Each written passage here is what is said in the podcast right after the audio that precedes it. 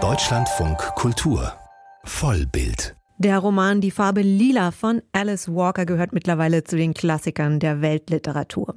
Die Geschichte um die junge Afroamerikanerin Celie, die Anfang des 20. Jahrhunderts in Georgia von ihrem Vater jahrelang vergewaltigt und dann zu einer Ehe mit einem Mann gezwungen wurde, den sie nicht liebte. Aufgeschrieben in ihren verzweifelten Briefen an Gott. Der Roman ist 1982 erschienen, wurde weltbekannt und drei Jahre später hat ihn dann Steven Spielberg verfilmt.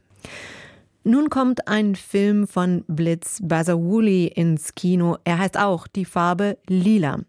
Steven Spielberg ist auch hier Produzent, aber es ist kein spätes Remake, sondern basiert auch noch auf einer anderen Vorlage, nämlich einem Musical. Und im Film klingt das dann so. I feel sorry for you to tell you the truth. You remind me of my mama under your husband's thumb. No, you under your husband's foot. What he say go. yeah.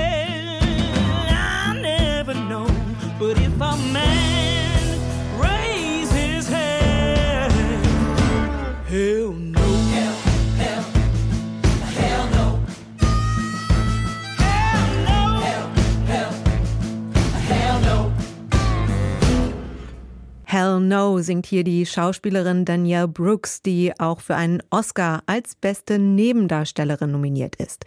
Über den Film spreche ich mit dem Filmkritiker Patrick Heidmann. Patrick, in welchem Verhältnis steht denn der Film zum Broadway-Musical und auch zur Buchvorlage von Alice Walker? Der Film ist tatsächlich eine direkte Adaption dieses Musicals, das 2005 am Broadway Premiere hatte, zehn Jahre später dann nochmal mit sehr viel Erfolg wieder aufgeführt wurde. Und das Musical basierte damals eben nicht auf Spielbergs Film, sondern auf dem Roman.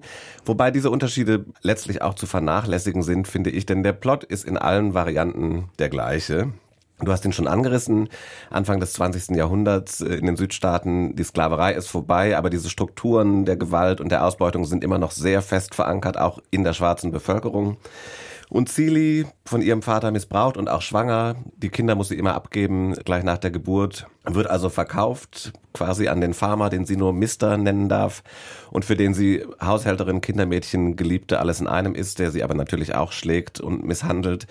Und die einzige Stütze ist im Grunde die tiefe Verbundenheit mit ihrer Schwester, die allerdings auch bald weggeschickt wird. Und später, im Laufe der Jahre, kommen andere wichtige Frauenfiguren in ihr Leben eine Sängerin, zu der sie eine enge Bindung aufbaut oder auch die Schwiegertochter von Mister. Und so wird aus dieser Leidensgeschichte, die schon oft sehr elend ist, am Ende, zumindest in diesem Film, auch eine Geschichte der Befreiung und der Selbstfindung. Die Frauenfiguren sind ja eh unglaublich stark, oder? Also eine ganze Palette an starken Frauen. Ja, das finde ich auch. Das ist wirklich eine Geschichte des Zusammenhalts von Frauen, von schwarzen Frauen, auch sehr dezidiert, finde ich. Und deswegen hat mich dann auch die Wahl des Regisseurs ein bisschen überrascht, muss ich sagen. Ja, der Regisseur kommt ja auch von der Musik. Also Blitz Bezerview, auch äh, bekannt als Blitz the Ambassador, ein Rapper, Plattenproduzent, Filmemacher eine interessante Wahl als Regisseur, oder? Ja, ich war vor allem erstmal erstaunt, dass es keine Frau ist, ganz platt gesagt. Mhm. Ich hatte gedacht, man würde vielleicht diese Geschichte heute von einer Frau adaptieren lassen oder von jemandem, der aus den USA stammt. Blitz Basavule dagegen kommt aus Ghana. Da hat er seine Karriere begonnen als Musiker. Ist in, ich glaube, vor 20 Jahren schon in die USA gegangen, hat Rap-Alben aufgenommen, ein Plattenlabel gegründet und dann seinen ersten Film gedreht, wieder zurück in der Heimat. Der hieß The Burial of Kojo und war ein paar Jahre bei Netflix zu sehen, wo ihn wohl auch Beyoncé entdeckt hat. Und die hat ihn dann engagiert als, als Creative Collaborator für ihren Musikfilm Black is King. Und da haben sich, glaube ich, zwei verwandte Seelen gefunden. Wenn ich mir jetzt heute die Farbe Lila angucke, sehe ich da schon Ähnlichkeiten zu den Ansätzen von Beyoncés kreativer Richtung. Also diese, wie Basavole Blackness inszeniert und die Wahrhaftigkeit, mit der da schwarze Lebensrealitäten auch bebildert werden. Das ist schon was, auch in dem Bogen, den er schlägt, von Afrika bis in die USA hinein, was ich bei Beyoncé auch äh, gerade visuell in den letzten Jahren oft gesehen habe. Kannst du noch ein Beispiel geben? Wie inszeniert er diese Blackness? Ja, ganz schlicht gesagt, da ist so ein Stolz zu spüren, finde ich, den man oft, also gerade auch wenn ich an Spielberg denke, das war alles irgendwie ein bisschen gedrückt und vorsichtig und zurückhaltend und dieses Elend stand im Vordergrund und hier geht es wirklich um, um Lebensfreude, um Farben, es ist knallig, es ist poppig und gleich die erste Szene, wo quasi ein Gospelchor durch die Straßen Georgias läuft, von den Hüten, die die Frauen tragen, bis hin zu den Tänzen, die aus verschiedensten Ecken, also aus der afrikanischen Kultur, aus der Hip-Hop-Kultur, die da alle integriert werden, diese Sachen. Da merkt man, da sind Leute am Werk, die wissen, wovon sie reden. Ich habe schon gesagt, Spielberg war ja auch hier als Produzent beteiligt. Nun liegen ja zwischen seiner Verfilmung von äh, Die Farbe Lila und dieser hier fast 40 Jahre. Und auch wenn er jetzt beteiligt war. Es gibt schon ziemliche Unterschiede zwischen den beiden Filmen. Worin liegen die für dich? Vielleicht sollte man kurz auch noch erwähnen, nicht nur Spielberg ist dabei, sondern auch Quincy Jones, der hat damals auch schon mitproduziert und auch Oprah Winfrey war Produzentin, die ja damals äh, eine Nebenrolle spielte in Die Farbe Lila und ihren Durchbruch überhaupt erst hatte mit dem Film. Die Unterschiede jetzt, würde ich sagen, sind tatsächlich besagte Blackness, die ein Spielberg natürlich damals einfach nicht mitbringen konnte. Das ist schon ein sehr entscheidender Faktor.